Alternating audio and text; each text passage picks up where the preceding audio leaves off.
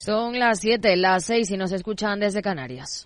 Capital Radio, servicios informativos.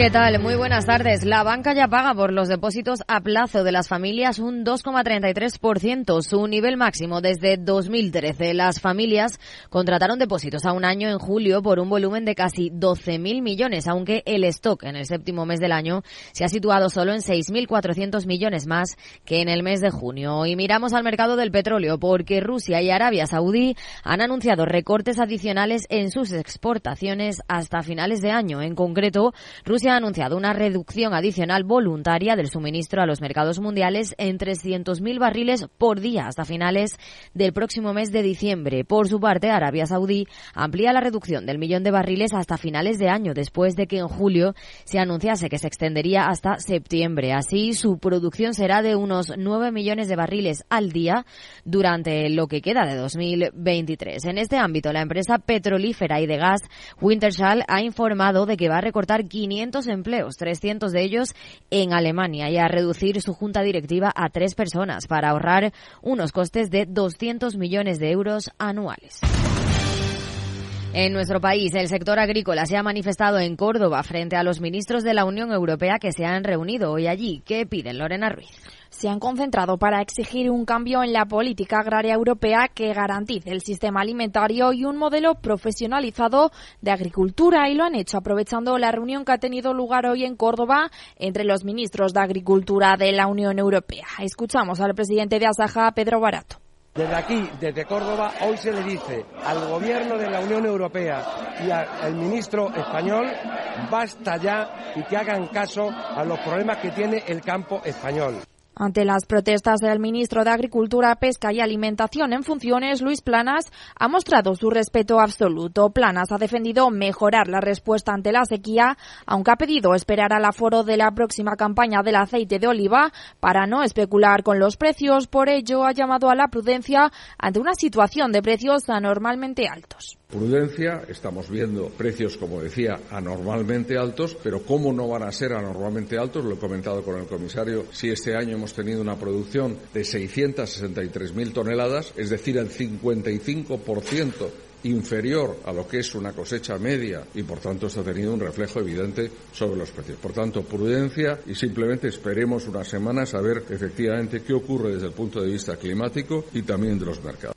Gracias, Lorena. Una reunión que continuará mañana donde el comisario europeo de Agricultura propondrá dar más apoyo financiero a Ucrania para compensar el sobrecoste del tránsito de mercancías por los corredores solidarios que discurren por territorio comunitario. Los corredores de solidaridad se han convertido ahora en la única vía de exportación de productos como los cereales desde Ucrania. Y un último apunte. El Ayuntamiento de Venecia ha dado luz verde a la obligación de pagar una contribución de acceso que inicialmente será de 5 euros para los visitantes de la ciudad con el fin de desalentar el turismo diario de masas a partir de la próxima primavera. Y a las 8, ya lo saben, el balance con Federico Quevedo. ¿Qué tal, Fede? Buenas, tardes, Aida. Pues mira, este tema seguro que lo tratamos en la lupa de Laura Blanco eh, eh, dentro de un ratito aquí a partir de las 8 en el balance. Seguro, seguro que este tema lo tratamos. Pero hoy de lo que sin duda vamos a tener que hablar largo y tendido a lo largo del programa es de esa comparecencia del, del ex vicepresidente, perdón, del expresidente de la Generalitat de Carles Puigdemont, el eurodiputado Carles Puigdemont, y esas condiciones que ha puesto a un pacto de, para poder aprobar, apoyar la investidura de Pedro Sánchez o de Alberto Núñez Fijo. Eh, lo vamos a hacer con Carmen Funes, que es la vicesecretaria de Políticas Sociales del Partido Popular, y desde las nueve menos cuarto la tendremos aquí para hablar de toda la actualidad política. Y luego el chico del chándal hasta las diez de la noche, no se lo pierdan. Nos ponemos en forma ya hoy, ¿no? ya la vuelta del verano. La vuelta del verano. Pues ya saben, a las 8 el balance. Claves del mercado. Tono negativo en Wall Street. El Nasdaq camina plano hasta ahora a los 14.033 puntos, mientras que el S&P 500 retrocede un 0,23% en los 4.505 enteros y el promedio de industriales también cae un 0,28% en los 34.738 puntos. En el mercado de divisas, según las pantallas de XTV, el par euro-dólar se negocia a 1,0730 unidades. Más información en Capital Radio y capitalradio.es. Muy buenas tardes.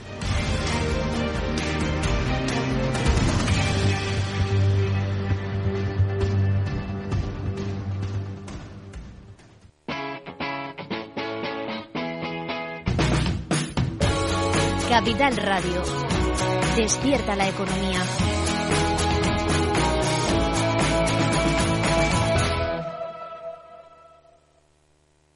A ver, Luis, los mejores conductores de electricidad son el cobre, el oro y... Mi padre, no hay mejor conductor eléctrico, profe, que le tenía que ver ayer en la Plaza de Colón montando en un cochazo eléctrico que parecía un avión. Date una vuelta por la octava Feria del Vehículo Eléctrico de Madrid en la Plaza de Colón del 8 al 10 de septiembre y prueba los vehículos eléctricos que quieras. Ven a lo eléctrico, serás mejor conductor. Entrada libre. Invierte en acciones OTF sin comisiones. Tesla, Netflix, Amazon, Banco Santander, Telefónica, miles de acciones de los mayores mercados bursátiles del mundo y sin comisiones. Abre tu cuenta 100% online en solo 5 minutos. Un broker, muchas posibilidades. xtb.com.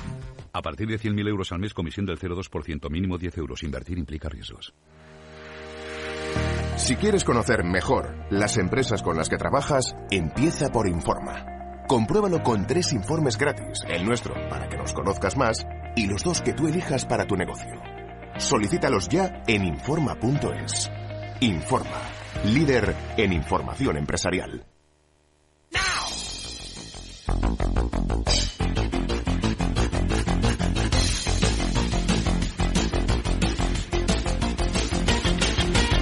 After con Eduardo Castillo.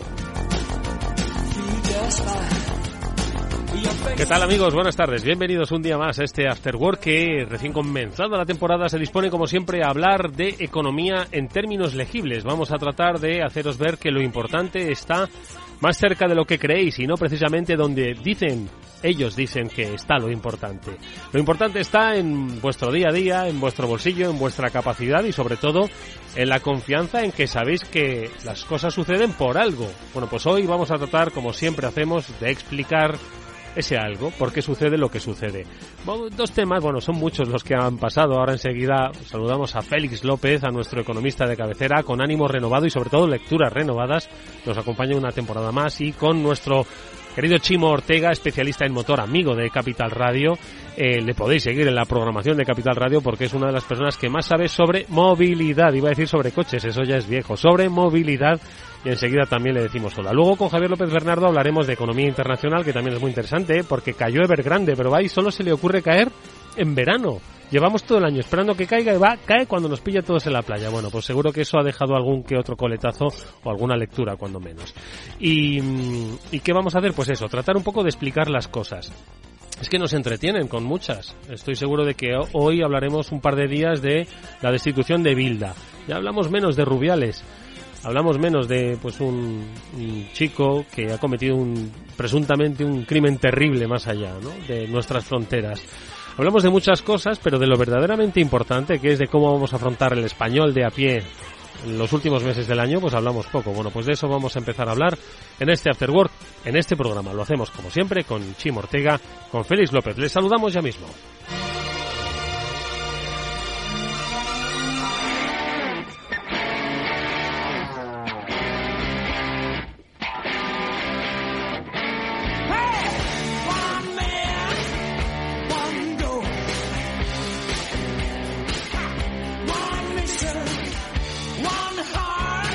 Hay que ver lo que se nota la mano de Víctor Nieva, esa mano técnica que nos pone música de la buena, de la intensa, de la clásica, dirían algunos. Félix López, buenas tardes. Muy buenas tardes.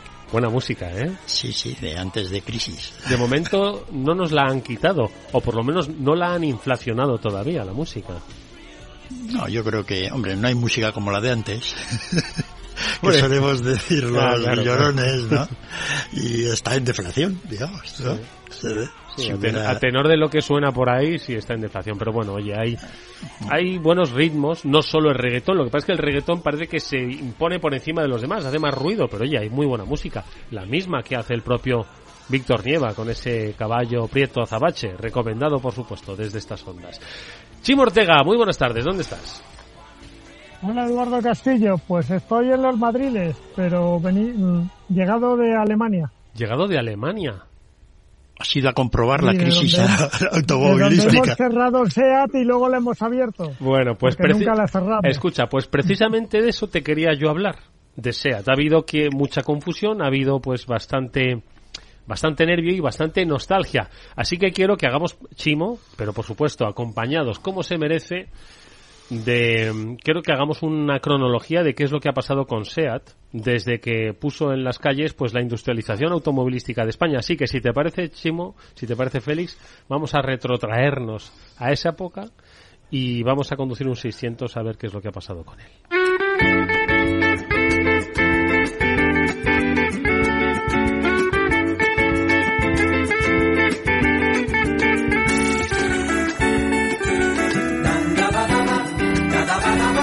Bueno, pues el otro día resulta que dicen que yo, a mí me saltó una alerta en el móvil, medio decía que SEAT confirmaba que, eh, perdón, SEAT no, Volkswagen, propietario de SEAT, eh, confirmaba la desaparición de la marca y la sustitución por Cupra, ¿vale? Y entonces, pues, pues hubo revuelo, ¿no? Porque al final, pues, eh, es cierto que SEAT dejó de ser española, pues no sé ni cuánto hace tiempo, ¿no? Pero, pero todavía seguía llevando en su acrónimo, ¿no? Ese, esa especie de sociedad española, ¿no? Como es Sociedad Española de Automóviles de turismo, de turismo ¿no? Sí. De turismo. Total, que, pero luego resultó que no. A ver, Chimo, tú has estado en Alemania haciendo qué? No, estaba el Salón de Múnich, se da una vuelta muy rápida por allí pero es verdad que todo sale de una entrevista que da Thomas Schaffer, eh, que es el, el, CEO de Volkswagen, pero también es el presidente del Consejo de Administración de SEAT.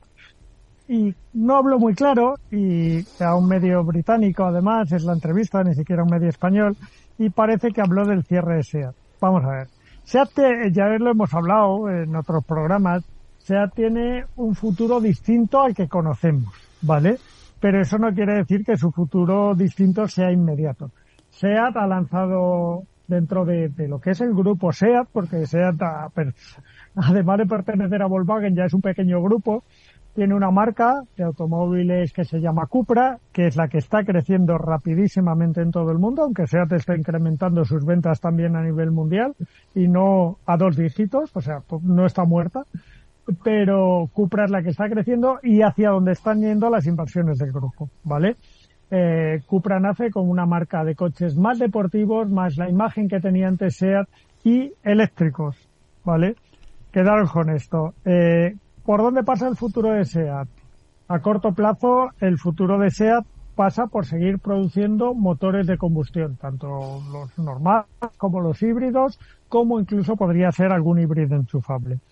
Eh, la tercera marca de ese grupo es Seatmo, ¿vale? Seatmo es una marca de movilidad que eh, pertenece a Seat y que ya tiene patinetes, ya tiene, bueno, tiene un proyecto de hacer un barco, una pequeña barca para, para costear, tiene el proyecto de hacer bicis, eh, tiene una moto, una moto eléctrica y próximamente tendrá un cuadriciclo, esos coches chiquititos para las ciudades que nunca han encajado, pero que parece que ahora con el vehículo eléctrico todos los fabricantes están poniendo las pilas para hacer. Como el Twitchy ese pues de Renault, ¿o qué?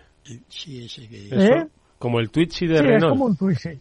Es como un Twitchy, pero ten en cuenta que SEAT tiene un acuerdo estratégico con Silence. No digo más, pero los oyentes que quieran que entren en la página de Silence y miren que vende Silence de cuatro ruedas, porque la moto eh, de SEAT se la hace Silence y verán por dónde vais lo del cuadriciclo. Silence, silence, please, please. Sí, exacto. Eh, bueno, pues eh, dicho esto, eh, vale. Perdona, ¿qué Chimo. futuro le espera a SEAT? Espera un momentito. A SEAT le Ah, espera, espera, antes de ver ¿Eh? el Ya futuro, lo- espera, antes de ver ese futuro, que todavía está dibujando ese futuro, que creo que lo has descrito fantásticamente. viendo el presente, estáis viendo el coche. No, estamos viendo, a ver, el, eh, ahora mismo SEAT, eh, aparte de la implicación emocional, ¿no? Y como decíamos en el acrónimo de- del nombre, eh, hay intereses españoles eh, públicos o privados en eh, la marca SEAT, aparte, por supuesto, de la posible fabricación, que no sé qué se fabrica de SEAT aquí en, España. Es decir, el cierre, un- una especie de desaparición de la marca SEAT como tal, ¿qué implicaría para la economía española, aparte de para la nostalgia española? A ver, para la red comercial mucho, ¿vale? Para la red de distribución, eh, para la para la fabricación no se sabe porque Martorell no solo hace SEAT y además eh, el grupo ha separado las fábricas de las marcas, con lo cual Martorell pertenece al conglomerado industrial de Volkswagen, igual que Landaven, eh, y no puede eh, fabricarán lo que toque ¿sabes? O sea, lo que en cada momento sea más razonable y posiblemente coches eléctricos, tanto Cupras como Audi, como Volkswagen, como Skodas o como lo que se tercie. Eh, o sea que, mm, en principio, eso va por otro camino y no es fácil de definir en qué le afectaría a Martorell no tener SEAT. Aunque Martorell nació para fabricar SEAT, pero claro, esas cosas evolucionan. A ver, lo que os decía, uh, SEAT tiene garantizada la producción de modelos hasta 2035, ¿vale? Tanto de los tres superventas que tiene realmente, del Ibiza, del Arona y del León. El León ya estaba previsto y el Ibiza y el Arona se anunció hace pocos meses que se prolongarían hasta esa fecha, hasta que la prohibición de vender motores eh, de combustión es que no es motores de combustión, es motores contaminantes, de lo que entendemos hoy como combustión, porque también pueden aparecer, y lo hemos hablado muchas veces, esos combustibles sintéticos o, mm. o de combustión o de, de emisión el cero y, y, funcionar con un motor de combustión. Entonces habría que replantear el tablero del ajedrez. Pero de momento, hasta 2035, hasta esa fecha, que la normativa obliga a dejar de vender esos motores contaminantes, pues SEAT eh, va a seguir fabricando coches en Martorell o en cualquier otra planta del grupo y va a seguir vendiendo. Insisto, es una marca que crece a dos dígitos, tanto en España como fuera de España. O sea, no es una marca que esté muerta. Lo que pasa es que a partir de 2035, sí es cierto que, eh, eh, bueno, pues habrá que ver cómo cómo evoluciona la marca, si por un lado se queda Cupra y la marca de movilidad y SEAT como paraguas para las dos o, si SEAT tiene su producto propio. Eso es lo que queda por definir, pero bueno, eh, ya veremos, porque tener en cuenta que en la presidencia del grupo Volkswagen está Oliver Blume, que, que durante cinco años estuvo en SEAT y que siempre ha dicho que la marca no está muerta ni mucho menos. con lo cual, bueno, pues lo veremos. Pero vamos, la pregunta que te hacía, eh, es más nostalgia que otra cosa, ¿no? Si de repente un día pues desaparece SEAT, es más nostalgia que otra cosa. Estos son estrategias de un grupo alemán que se llama Volkswagen, y tú lo has dicho, Martorell, bueno, pues aunque en origen fabricó SEAT, bueno, pues hoy fabrica lo que le echen, ¿no? O lo que toque. Y no sé, Félix, oye, la hispano-suiza también desapareció. Quiero decirte que también un poco es ley de vida que haya marcas que. Mm, sí, no, y, Pegaso, y Pegaso, ¿no? Claro. En principio es un tema de nostalgia. Parece que la tenemos cubierta hasta el año 2035. sí, no, no, pues no es nada. Y esperaros, que no está no se sabe qué pasará luego. Lo que está garantizado es que a 2035 va a llegar. Nah, 12 años no, aunque la gente le gusta decir que planifica muy largo plazo, es un plazo demasiado largo para lo que va a ser el sector del automóvil en los próximos 12 años, ¿no? Mm. Exacto, Porque igual parece que, durante esos 12 años tiene garantizado... Dice, dice, Félix que, dice que en 12 años no, igual no existe ni Volkswagen. Y es cierto, Chimo, si a ti te dicen hace 6 años que el mercado del automóvil, ahora, no, que el mal llamado mercado del automóvil, ahora de la movilidad, iba a ser como nos has descrito, estoy seguro que dirías, ¿quién es el loco que ha hecho estas previsiones o no? Claro, y además luego tenerte, pensar otra cosa, ¿vale? Desaparece SEAT, desaparece SEAT en Europa, que es la normativa que estamos hablando. Es que SEAT, hay mercados, eh, y no son pequeños mercados como Australia, como Estados Unidos e incluso China, donde no está teniendo malas cifras. Entonces, eh, pensemos que estamos hablando de, que el aparece ahí. O en Shanghái. O en Shanghái. Claro.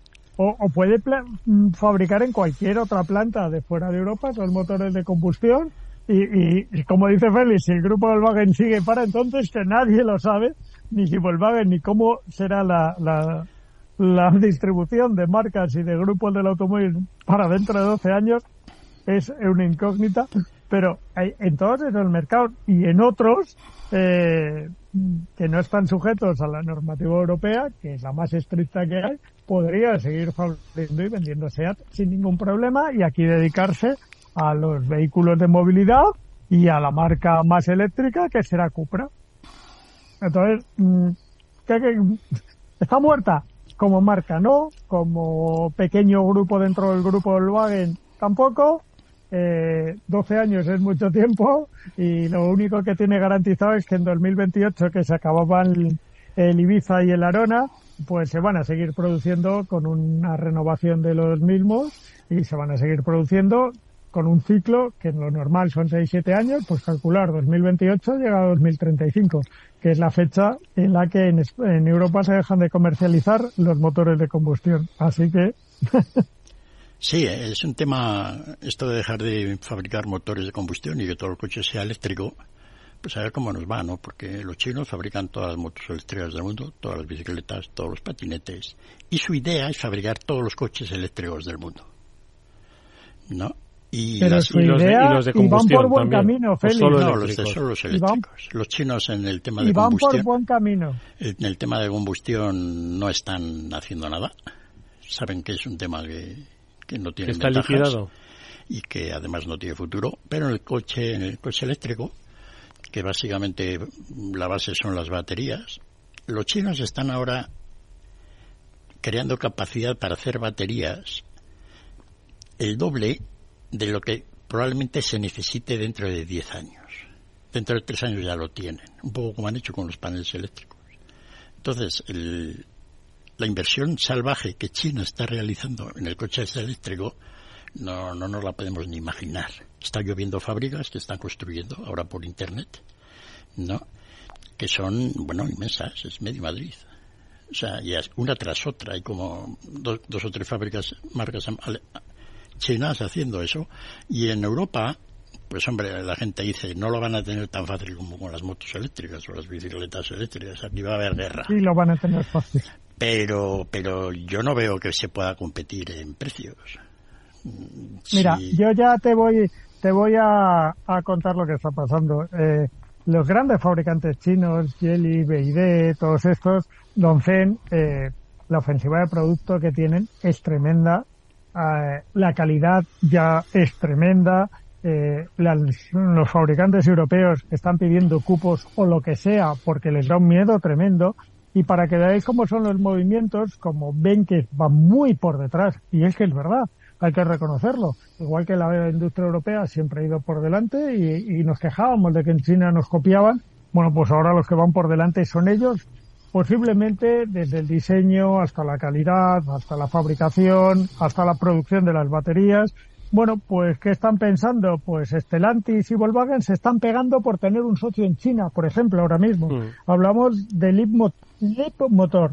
Eh, estos son unos fabricantes maravillosos de baterías, eh, con una calidad tremenda, con una producción de vehículos limitada y que tiene un potencial de producción tremendo. Bueno, pues ¿qué hace? Que se estén pegando dos grupos europeos tan grandes, los más grandes europeos, como Stellantis y Volkswagen, por conseguir que el Motor sea su socio en China. Un nuevo socio en China. ¿Por qué? Porque si no me quedo fuera.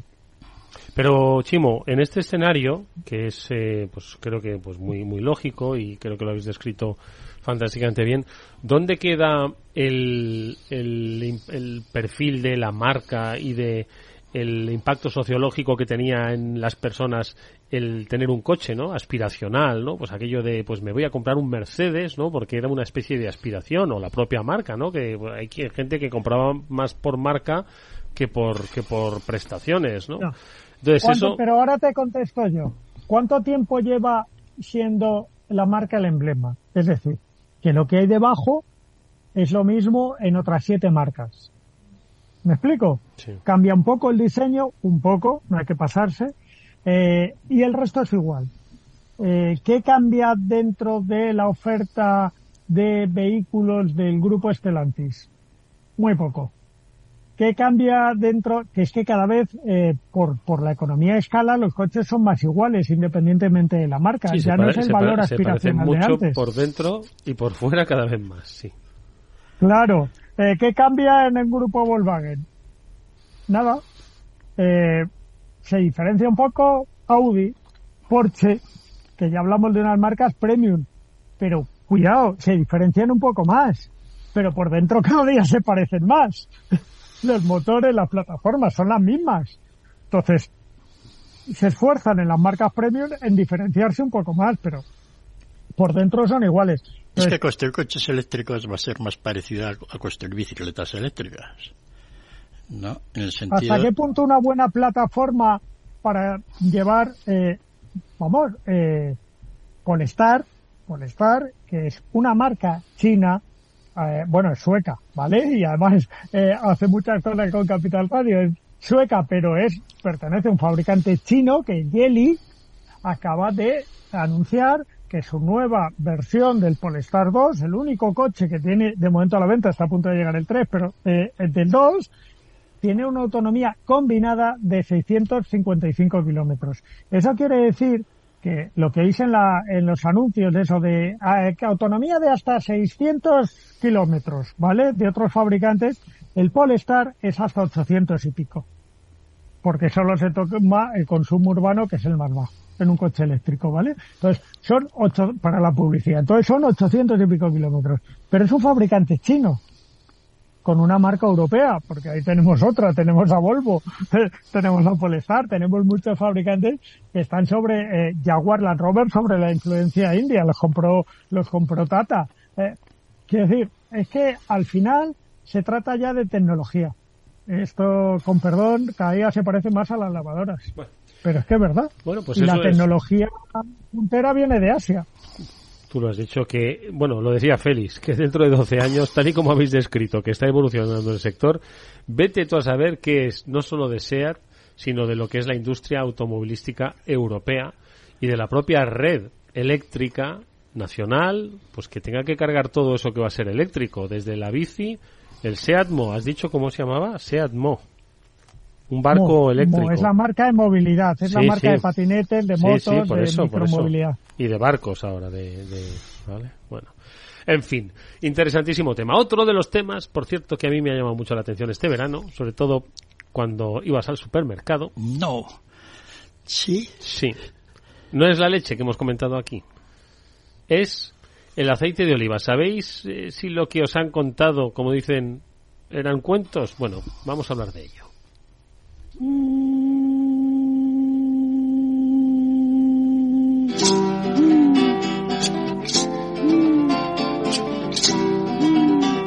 Work con Eduardo Castillo.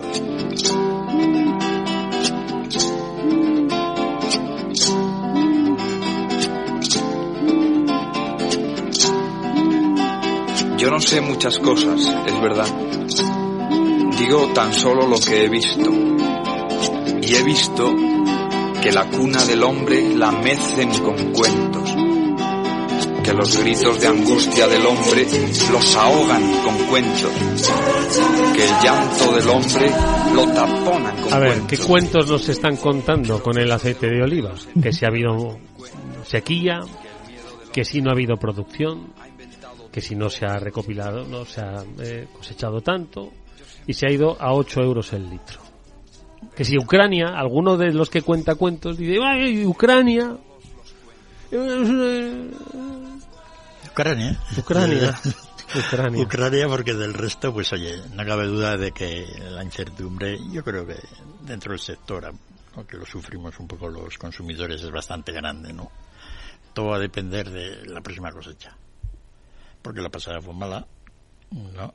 Y entonces, pues bueno, los stocks que podía haber pues han ido gastando porque el aceite tampoco se puede almacenar mucho. Esto no es como los siete años de se, añeja y, se añeja y coge un colocillo y entonces pues tampoco se puede mantener mucho de un año para otro porque si eso fuera posible pues entonces pues, se estocaba a lo bestia. se podía estocar o alguien podría de alguna manera pero no. Entonces ahora resulta pues que todos estamos a expensas de lo que de lo que se haga la próxima temporada. Empieza. Pues, Tenía que haber traído aquí a Miguel San Martín, que él sabe mucho de aceituna, de sus orígenes jienenses, ¿verdad, Chimo? Porque la recogida de la aceituna es ahora en, otoño e invierno, ¿no? Sí, empieza, empieza. ahora en octubre, noviembre, depende del clima que haya habido. Y dices que va a depender lo de los 8 euros por litro. es que eso es, que eso es, es una salvajada, hombre. sí, pero, pero si las expectativas son las que son, ¿no? Quiere decir que, dice, no han subido los precios y el consumo ha caído un 20%, ¿no? Decían, perdona, eso no es así. Normalmente, debido a que no hay producción, no hay consumo. Es decir, que es la producción la que indica hasta qué punto vamos a consumir.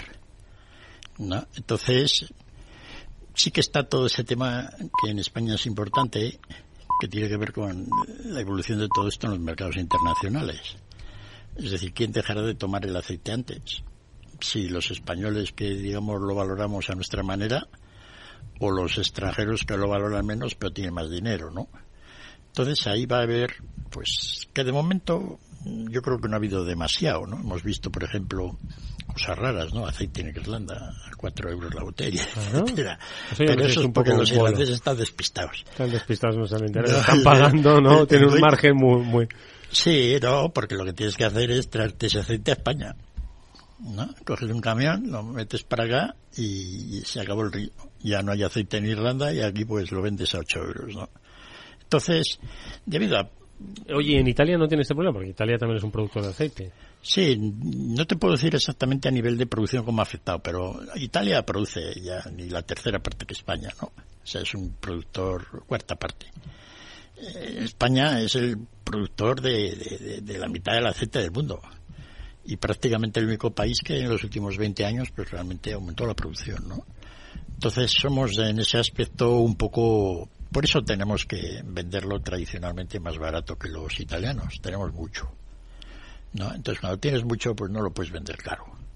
Los italianos, pues oye, con su estrategia de que no han, no han cultivado un árbol desde hace, ni te digo, ¿no? Desde la época de Julio César y, y no han reformado una almazara desde la época de, pues oye, tienen poco, ¿no?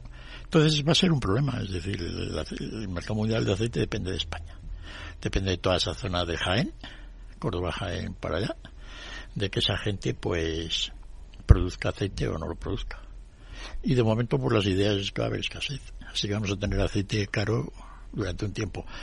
Ten en cuenta que no puede salir tampoco mucho más de eso, 9 y 10 euros, porque a esos niveles que ya es una barbaridad, ¿verdad? Por los ojos ya, como decir, joder, y mi pan con tu maca, pues, pues ya se me ha estropeado, ¿no? Pero lo, que tienes que hacer es echar menos, que es lo que la gente está haciendo, ¿no? Y eh, freír, oye, pues yo, por ejemplo, he aprendido a freír filetes con menos aceite. Sí, es cierto. Porque lo piden, la, quedan mejor además. ¿no? Mm, sí, no, no sale tan aceitoso. Entonces, oye, pues cambios que va a haber, ¿no? Y esto, esto pinta mal porque como todo en la vida, ¿no? Es decir, luego después de los años flacos, pues igual vienen los años gordos. Y si hay una buena cosecha de aceite y la gente ha perdido un poco el gusto o la costumbre de utilizar aceite de oliva, te lo pondrán muy muy baratito, ¿verdad? Para que la gente consuma. Eso no se lo cree. Ya te digo que sí. ¿Tú crees? claro, te doy para duda. No vamos a volver a ver la gasolina en 1.2, en 1.3, vamos, en la vida la gasolina la vamos a ver a un euro no dentro de poco dentro de 10 años pero cómo que 10 años y yo eh, claro en 10 años hemos dicho que no va a haber coches de combustión pero te digo va a sobrar gasolina. Y yo, que, yo que, lo, que, yo voy a aguantar esos 10 esos 10 años, me van a decir que no puedo circular el, con mercado, mi coche. El mercado del petróleo, pues es soy un, mercado, un proscrito. Pues el del aceite de oliva es lo que es. Pero es que sabes qué pasa. Es que se piensan, es que están poco menos que diciendo que el que tenga un coche de combustión en el futuro va a ser como los locos de Mad Max, ¿vale? No los, no los buenos, sino los malos, ¿sabes? Ah, pero igual ahora llega una glaciación, ¿no? Y entonces la gente cambia y lo que hay que hacer es calentar, ¿no? Porque, oye, de momento pues sí parece ¿no? que todo esto del cambio climático y el CO2 y tal tiene su relación, pero también es cierto que la Tierra gira, el Sol hace cosas raras, ¿no? Y puede ser un cambio, ¿no? Pero en cualquier caso, sí, la idea general es de que el futuro pues pinta para el coche para el coche con aceite de oliva bastante. Sí, para los que tienen los que tienen ahí dos caballos antiguos, no sé cómo les va, no sé cómo van a, no les dejarán. Nada. Estará prohibido. saldremos, poner, saldremos reivindicando. Tendrá que poner un kit eléctrico o algo así. Ya lo hay, sí, sí, y cuesta, cuesta, pero no. Sí, sí, ya los hay. Sí, pero son dos caballos que no suenan. Un dos caballos que no suena, no es ni dos caballos ni coche. Bueno, vamos a hacer una brevísima pausa, que enseguida quiero saludar a Javier López Bernardo que nos va a hablar de China, de todo lo que ha pasado en verano, que hemos estado mirando a otros temas y en China, en China pues no es que se esté liando, pero, pero, pero están pasando cosas. Venga, vamos a, vamos a hacer esa pausa.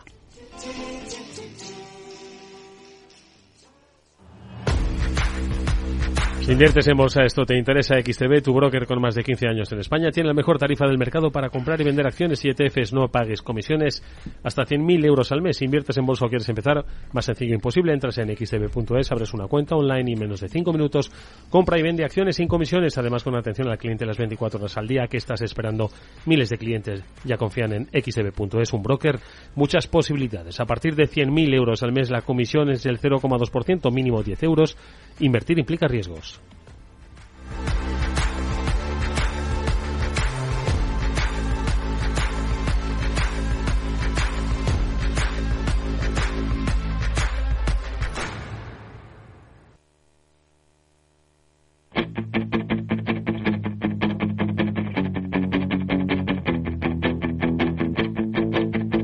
After Work con Eduardo Castillo. Bueno, pues además de con Félix López y con Chimo Ortega, vamos a hablar con Javier López Bernardo, que se incorpora a nuestra conversación para pues eh, recordarnos todo aquello que ha pasado en agosto en la, una de las mayores economías del mundo y no nos hemos enterado porque estábamos aquí entretenidos con otros temas variados. Eh, Javier López Bernardo, buenas tardes, ¿cómo estás? ¿Qué tal, Eduardo? Buenas tardes. Hacemos una comparativa de los titulares que se ha llevado eh, Rubiales frente a Evergrande o frente a, a Country Garden?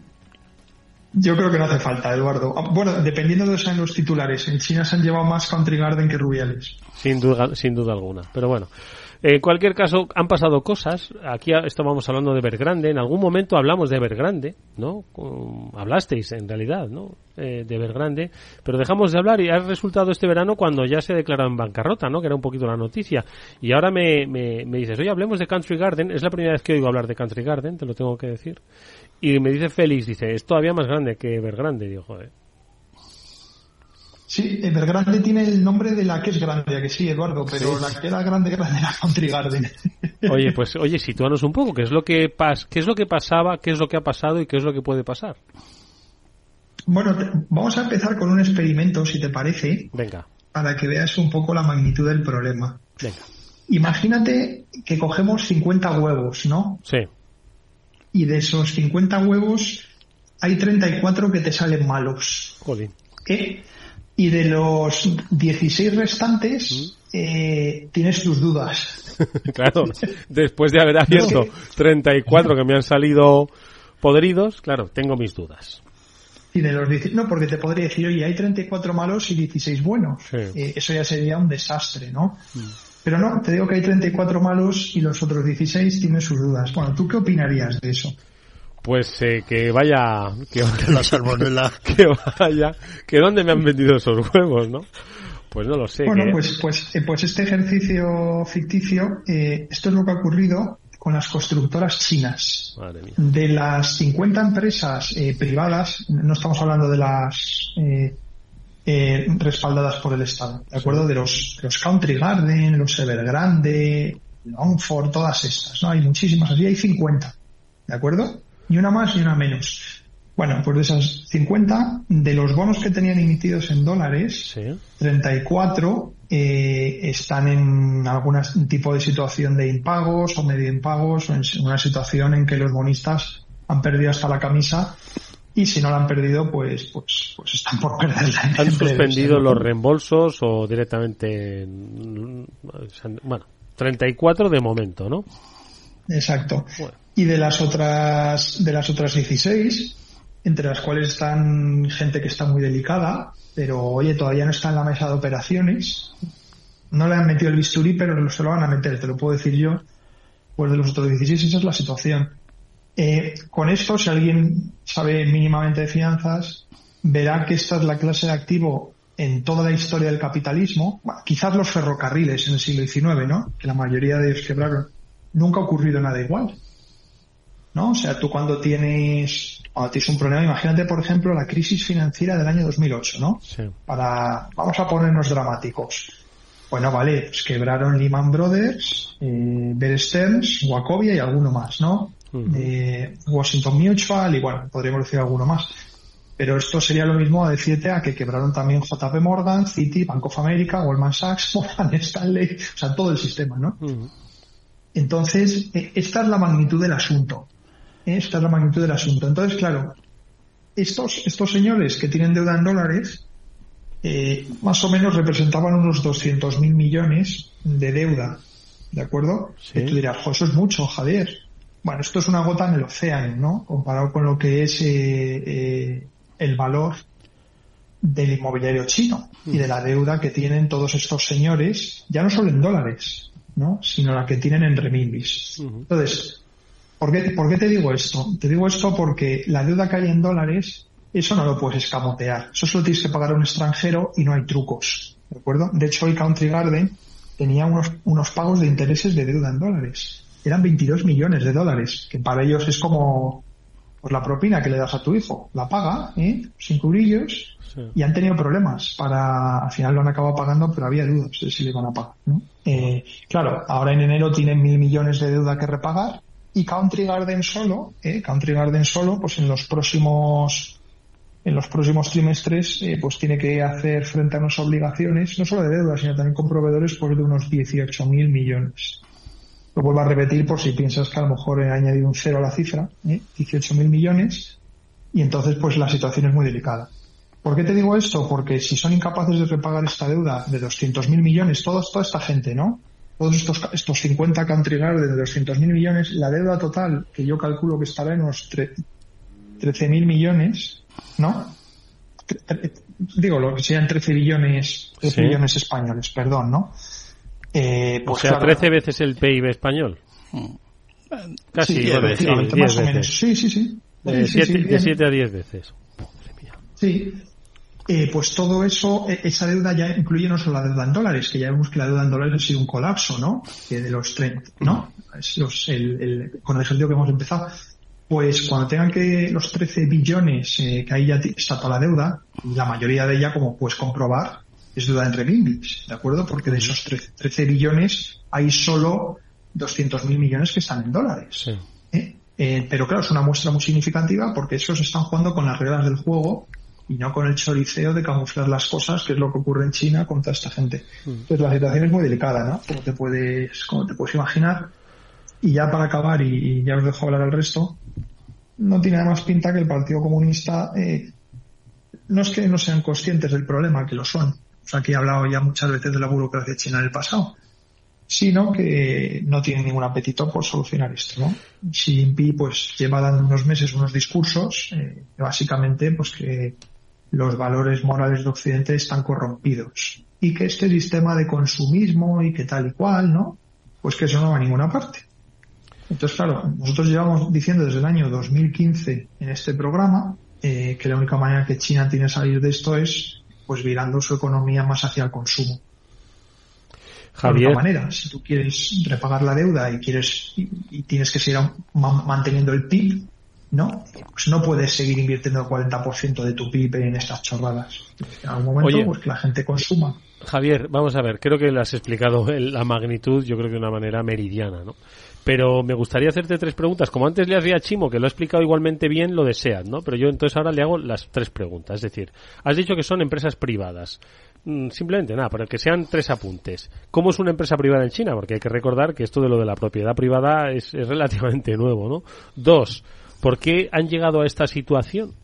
¿Por qué han llegado a esta situación? Sé que ha habido fiebre, fiebre constructora, fiebre de clase media en China, que es la que entiendo que ha comprado pues muchas cosas. Y, esto qué luego qué consecuencia mundial puede tener, porque si han sido incapaces de pagar 22 millones, pues que hagan Los 22 millones los han pagado, ¿no? sí, sí, pero, que, les ha costado. había un poco de sí, había un poco de, drama, ¿no? A ver qué iba a pasar, pero Entonces, eh, ¿cómo se ha llegado a esto? Y, e insisto, y las empresas privadas, claro, el, Partido Comunista Chino dice, no, oye, esto apáñatelas tú como quieras y tal, yo aquí no tengo nada que decir. No, la, empresa privada en China es privada, entre comillas, de verdad, en el sentido de que aquí el que se ha visto los que se han visto beneficiados más hasta hace dos telediarios, ¿no? Que cuando las cosas ya se han vuelto insostenibles han sido los accionistas de Country Garden. O sea, todos estos señores que han fundado las empresas y han estado cobrando un salario y hasta hace poco los precios de las acciones pues iban hacia arriba, esa gente ha ganado dinero, ¿no?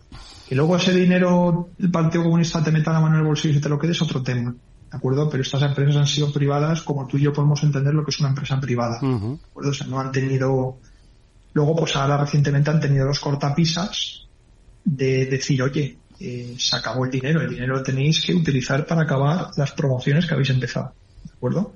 Cosa que aquí, en Occidente, no sé si lo haríamos, pero que desde mi punto de vista es una medida de lo más razonable. Yo creo que el problema problema gordo es un poco el problema que hubo en España, ¿no? Porque han sido las dos burbujas inmobiliarias más grandes de la historia de la humanidad, la japonesa la tercera. Yo creo que los chinos nos van ganando, ¿no? Pueden terminar. Pero la nuestra fue espectacular, ¿no? Entonces, en España el problema de la crisis inmobiliaria no fue de que había mucho piso o que la gente no pagaba las hipotecas. El problema era con el valor de los terrenos que tenían las inmobiliarias. ¿no? Entonces, dos en España, yo calculo, si se hubiera impedido a las inmobiliarias no comprar terrenos los dos años anteriores al año 2007, 2008, no hubiera habido crisis. ¿No? Sin embargo, pues se vendían los terrenos a unos precios.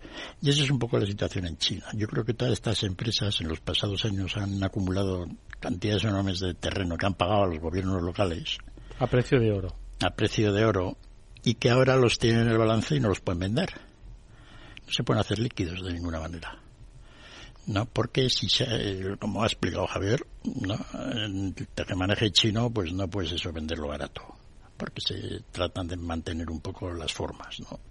En España, sin embargo, no. En España bajaron los precios de los terrenos dramáticamente y todas estas empresas pues quebraron y se llevaron a todas las cajas de ahorro, ¿no? Entonces en China yo creo que le tratan de manejar es eso, ¿no? Cómo solucionar este problema. Pero esto crea problemas muy gordos porque esto quiere decir que no se construyen casas, no van a comprar más terrenos. El problema de la financiación de los gobiernos locales en China, que depende un poco de la venta de terrenos, con lo cual no pueden hacer ayuntamientos, growth. Nos hemos cansado aquí en el programa de explicar un poco la situación china y cómo esto de un sistema como Ponzi cada vez más, ¿no? Pues en algún momento tenía que parar. Parece que es ahora, pero también, Javier, yo te he visto a ti siempre más convencido en el pasado de las habilidades de las autoridades chinas en resolver la cuadratura del círculo. No sé cómo lo ves ahora. Pueden seguir em-, empujando la pelota todo lo que quieran, ¿no? Y al final, fíjate, Eduardo eh, y Félix, lo, fácil que lo tendrían eh, si simplemente nacionalizan toda la deuda. Toda esa deuda, eh, no hemos hablado, Félix habla un poco de los gobiernos locales, pero no solo los promotores están bajo bajo fuego, eh, sino, sino también los gobiernos locales eh, llevan dos meses pues que el número de gobiernos locales que son incapaces de pagar las facturas en China se ha disparado. Y que empiezan a hacer quitas y cosas así. Perdón, ¿Y empiezan a ofrecer quitas o cómo? No, de momento no. Eh, de momento no. para que te das una idea, pues para la mayoría de los gobiernos locales, ¿no? Pues entre el 40 y el 50% de todos los de todos los ingresos que tienen, ¿no? Vienen pues de la venta de los terrenos, de esos terrenos que ha explicado Félix que los vendía, los vendían sobrevalorados, ¿no? Entonces los gobiernos locales también invierten en otras cosas, ¿no? Eh, este esquema que tiene China entre el reparto de competencias a nivel estatal, bueno, federal más bien, y a nivel regional local, viene desde hace dos décadas, ¿no? Y es una de las razones por las que los chinos no lo han querido cambiar, ¿no? le ha permitido a Pekín tener mucho poder y repartir la tarta como han querido, desde arriba y luego decir, pues, darle esto o lo otro a cada gobierno local, ¿no? Entonces los gobiernos locales, como ahora no tienen financiación, no pueden invertir, Eduardo, eh, porque no tienen dinero, ¿de acuerdo? No puedes hacer, no puedes hacer un colegio, ejemplo, no puedes hacer un hospital. Todo eso, los encargados de hacerlo son los gobiernos locales, ¿no? Eso, y no puedes hacer una carretera, ¿no? Ni puedes hacer todas estas centrales nucleares que están construyendo. No tienes recursos. Entonces eso va a parar, va a parar la, maquinaria inversora china. Ya hemos dicho pues que en un país que el 40% del PIB se dedica a la inversión, pues va a tener un impacto tremendo, ¿no? Y esto un poco enlaza con la tercera pregunta tuya cuál va a ser el impacto en la economía mundial. Eso es imposible de saber. O sea, los, efectos de segundo orden y de tercer y cuarto orden son tantos que, es muy difícil decir nada, ¿no? Pero si realmente la economía se sigue desacelerando y el, y el inmobiliario sigue como está ahora, los primeros damnificados van a ser todos los países pues, que tengan una gran exposición a las materias primas. Y yo siempre he pensado que el país en primera línea de fuego de una desaceleración china es Australia. Australia va a tener como en China pasa algo realmente gordo, Australia va a tener décadas perdidas. Bueno, está la cosa. Sí, ¿no? Hay gente que. Hay países realmente muy avanzados, ¿no? Que viven de exportar materias primas, algo Sí, ¿verdad? Sí, geográficamente sí están. El resto de, no cabe duda que a los que exportan a China producto terminado, que básicamente en Europa pues circunscribe a Alemania y poco más. Que envía a Alemania, si los Mercedes los hacen en China también. Ya han ido cayendo las exportaciones de Alemania a China bastante en los últimos cuatro años, ¿no? Entonces China eh, básicamente importa producto, materia prima y muy poco ya producto terminado. Es decir, el producto terminado en China yo no creo que llegue al 20% de todas las importaciones. Ya no importan vino, que deberían importar, ya se debe celebrar la inauguración del piso pues con bebidas locales y así en todo, ¿no? Es decir, pues antes importaban más coches, importaban más productos, cositas, ¿no? Ahora lo hacen casi todo. Mm. Hasta, querían hacer hasta jamón, jamón del bueno. Y, efectivamente, y, vino, cuando empezaron a crear, incluso aceite, durante algún tiempo planteaban, ¿no? Entonces el chino viene por aquí, ve una cosa y la copia. A ver cómo es. Yo te aseguro que si le das uno de Jaén y uno hecho allí, al chino le da exactamente igual. es que el mercado interno que tienen es tan absolutamente inconcebible que, es eso. Cuando se ponen a hacer cosas, las hacen a unos niveles que no nos podemos imaginar, ¿no? Como hemos hablado ya aquí repetidamente con las placas solares este año. Sí, sí, sí. ¿no? Es una cosa realmente espectacular. Sí, sí, yo recuerdo de una oportunidad que tuve de ir a China y visitar una fábrica de una empresa española que hacía rodamientos. Estaba en un pueblo, en un pueblecillo de 11 millones de habitantes. ¿eh? Y era un pueblo, como quien dice, al lado de las grandes ciudades. 11 millones de habitantes, en fin. Por cierto, otra cosa que ha pasado, nos quedan nada, seis minutos de programa. Otra cosa que ha pasado este verano y nadie ha hablado, es de nuestras favoritas, Atasco Marítimo en el Canal de Panamá.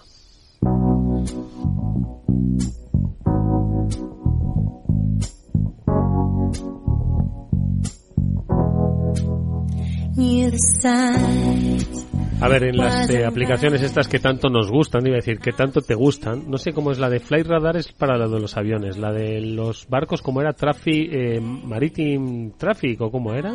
¿Cómo era? No me acuerdo el nombre exactamente, no la tengo ahí puesta y de vez en cuando miro, ¿no? Pero bueno, leí algún titular entre, entre lo de Rubiales y lo de Tailandia y, lo de las y lo de Puigdemont, eh, que algo pasaba en algo pasaba en Panamá. Pero nada, brevemente, ¿eh? un, clickbait que intentaba desviarme de la verdadera realidad, ¿no? ¿Qué pasa? Falta de agua. el problema, Eduardo. Sí, pero no ha habido ningún. No ha habido problema. Sí, bueno, ha, ido con lentitud aquello, ¿no? pero bueno, ¿está desatascado ya Panamá o no? Yo diría que no. No, voy a mirarlo, pero hace hace unos días no lo estaba y eso lleva tiempo, ¿no? Hay problemas de agua en la parte de arriba de, del lago donde um, de donde cogen el agua para pasarla a las esplusas de tres niveles que hicieron los desafíos, que es un buen invento, ¿no? Y con falta de agua, pues eso lo, tienen que utilizar el agua mejor. Y menos mal que lo hicieron de esta manera. No, porque si hubiera sido un sistema de esclusas más antiguo, que no pueden reciclar tanto el agua, hubiera sido más complicado, ¿no? Así que voy a mirarlo ahora que lo dices. bueno, Javier está, está tranquilo, ¿eh? Sí. No, bueno, en el sentido que no va a tener implicación. No, sé lo que va a tardar Eduardo, no es un, no es un tema que he seguido, francamente, pero, pero todas las cadenas de suministro están, están arregladas. De hecho, de hecho, de hecho, los fletes ah, eh, transatlánticos han, han caído muchísimo, ¿no? de hecho, ahora la gente está teniendo lo contrario, ¿no? Pues que si la desaceleración económica va a ser tan, tan fuerte como para que los fletes sigan cayendo. Desaceleración económica. Fíjate que pensamos que que podía ocurrir con los fletes lo que tú piensas que va a ocurrir con el aceite de oliva, que no baje de precio, ¿verdad? Que no bajen de precio. Y sin embargo, pues se hundieron dramáticamente, ¿no? Sí. Entonces, pues ahora tenemos unos precios. Eso fue tremendamente importante para como iniciador de la inflación, porque el comercio mundial, el precio de un contenedor, lo que va adentro vale unos 60.000 dólares de media en un contenedor de 40 pies, y los fletes subieron 10-12.000, mil, un 20% valían simplemente subida de precios, ¿no? Y la gente se ha olvidado de eso, es decir, la gente se ha olvidado cómo empezó la inflación. Es cierto. Que empezó con subidas del tema de la energía eléctrica por el problema del gas, unido al tema de las cadenas de suministro, de los fletes, y el problema de los fabricantes de coches que no tenían chips. ¿no? Esos fueron los tres detonantes. Luego se ha ido agravando, ¿no?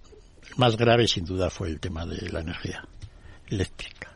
Dicen que igual iba a haber un poco de, invierno duro otra vez, que íbamos a hablar de lo mismo que hablamos el, año pasado sobre estas fechas. Depende del frío que haya. Depende, ¿no? Si, si va bajando las, si van subiendo las temperaturas como en verano, pues igual podemos podemos aguantar hasta la próxima glaciación esa que comentaba, ¿no? Pero, pero sí, ¿no? Ahí la duda, ¿no? Porque nunca sabes hasta qué punto, de momento, pues con el gas licuado, vamos tirando, lo pagamos a precio de oro, hemos perdido los europeos ahí una cantidad de dinero grande en poder adquisitivo general, que es lo que hace que evidentemente pues la renta real de toda la gente no pueda ser la que era antes de todos estos problemas, ¿no? Pero bueno, así se ha ido, esperemos que con todo la electricidad, etcétera, pues se pueda esto ir de alguna manera reorientando, ¿no? Ojalá sea así. Chimo, que estás muy callado. Vaya temas que nos hemos perdido todo el verano, ¿eh? Mirando, mirando la prensa equivocada. no, no, de perdernos nada. Que yo cuando vi lo del canal me acordé de Félix lo primero y dije, Dios mío, otra vez a mirar el mapa para ver dónde están los barcos parados. Otra vez. Oye, ¿ha cambiado, ha cambiado más el mundo? Yo es que, que he estado tan entretenido con la, con la, con la actualidad que me, he olvidado de... La idea esa de si hay un aterrizaje económico virginal o no, es decir, que no sea un galletazo, que cambia semanalmente, ¿no? Mm. Yo pensaba que había empeorado la situación y que de alguna manera el galletazo era más previsible, pero la gente de Goldman Sachs dice que no, que ha ido mejorando el tema, ¿no? Así que como ellos no suelen acertar mucho, pues vete a saber, ¿no? En cómo termina todo esto, ¿no? En Europa efectivamente la cosa sí que empieza a verse un poco más. En España esperemos que no ocurra nada malo pero si ocurriera algo veríamos exactamente los resultados de la reforma laboral. ¿no? Veríamos exactamente cómo afecta eso al mercado de trabajo, que de momento pues no sabemos mucho, ¿no? Y ahí andamos, ¿no? Bueno, pues nada, lo iremos comentando semana a semana, ¿vale? Si no nos distrae la... la... Tenemos muchas distracciones. Si no nos distrae la realidad paralela en la que a veces se creen que vivimos. Oye, que nos vamos a despedir porque está sonando Aute que es lo que nos ha puesto Jorge Zumeta para despedir y suena bien, así que no tanto como vosotros explicando la economía. Chimo Ortega, Javier López Bernardo, Félix López. Amigos, gracias, ha sido un gusto volver a escucharos. Venga, que nos vamos, que adiós, feliz. Pues hasta hasta la semana que, semana que viene. Chimo, adiós, Javier, adiós, adiós y a ustedes, a ustedes, a vosotros. Hasta mañana.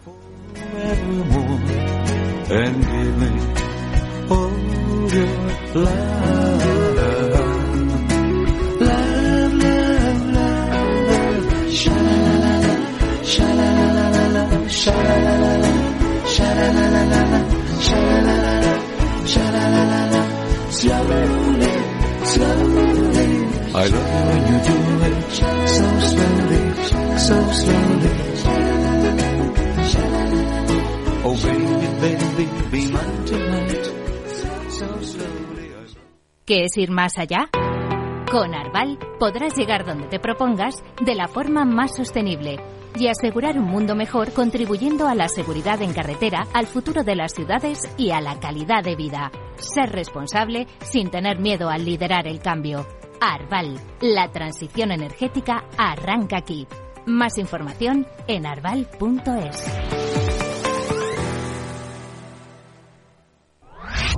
Capital Radio. Siente la economía. Capital Radio 103.2. ¿Sabes cuál es el mejor dial para escuchar Capital Radio? Tu móvil. Ya tienes disponibles las versiones de iOS y Android de Capital Radio. Y si quieres escucharlas en tu coche, lo tienes muy fácil. Empareja el Bluetooth de tu coche con tu móvil o tableta, entra en la app de Capital Radio y ya lo tienes. Escucha Capital Radio en digital. Y si te preguntan qué escuchas, no lo dudes. Capital Radio.